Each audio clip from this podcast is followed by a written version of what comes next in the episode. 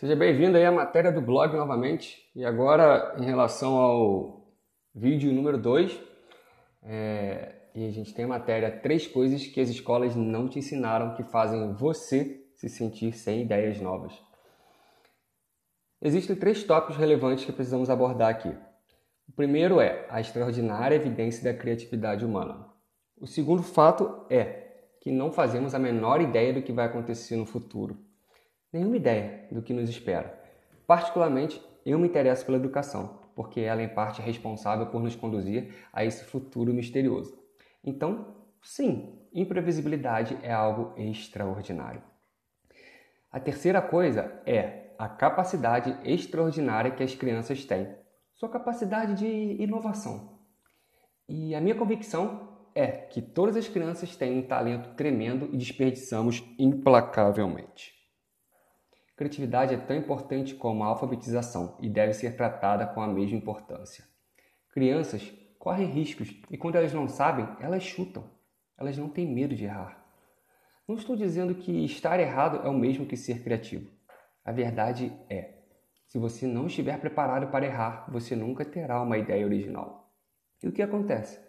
A maioria dessas crianças, ao chegarem na fase adulta, perdeu essa capacidade. Elas têm pavor de estar erradas. Empresas são administradas assim, estigmatizam os erros. A educação é administrada de um jeito em que errar é a pior coisa que pode acontecer. E o resultado disso é a criação de seres humanos menos criativos. Acredito apaixonadamente que não aumentamos a nossa criatividade. Nós a diminuímos, ou melhor, somos educados a abandoná-las. Mas por quê? Todo o sistema educacional do planeta tem a mesma hierarquia de disciplinas. Todos, não importa onde vamos.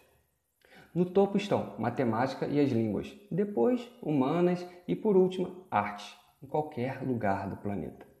Não existe um sistema educacional que ensina dança diariamente às crianças da mesma forma que ensina matemática. Por quê? Por que não? Matemática é importante, mas meditação, yoga, inteligência emocional, dança também são. Crianças dançam o tempo todo se deixarem. Todos dançamos. Nós todos temos corpos, não temos? À medida que as crianças crescem, começamos a educá-las progressivamente da cintura para cima. E depois focamos na cabeça e levemente para o lado, o esquerdo. Por isso, temos uma sociedade tão carente, tão carente de inteligência emocional. Nosso sistema educacional atual se baseia na ideia da habilidade acadêmica e existe uma razão para isso. O sistema foi concebido e, no mundo todo, não existiam sistemas públicos de educação no século XIX. Todos foram criados para atender à demanda da industrialização.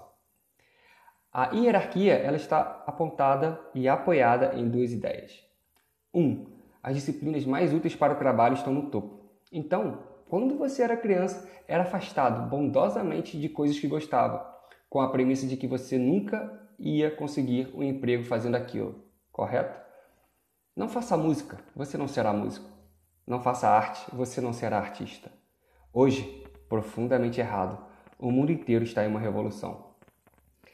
A segunda é a aptidão acadêmica, que veio a dominar a nossa visão de inteligência, porque as universidades planejaram o sistema à sua própria imagem. Todo o sistema de educação pública ao redor do mundo é uma extensão do processo de ingresso à universidade.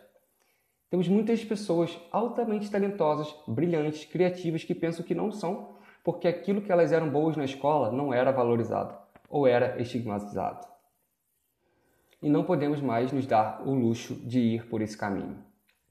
Nos próximos 30 anos, de acordo com a Unesco, teremos mais pessoas formadas através da educação tradicional desde o princípio da história uma enorme explosão e de repente diplomas não valem mais nada. Na verdade, antigamente você tinha um diploma e tinha emprego.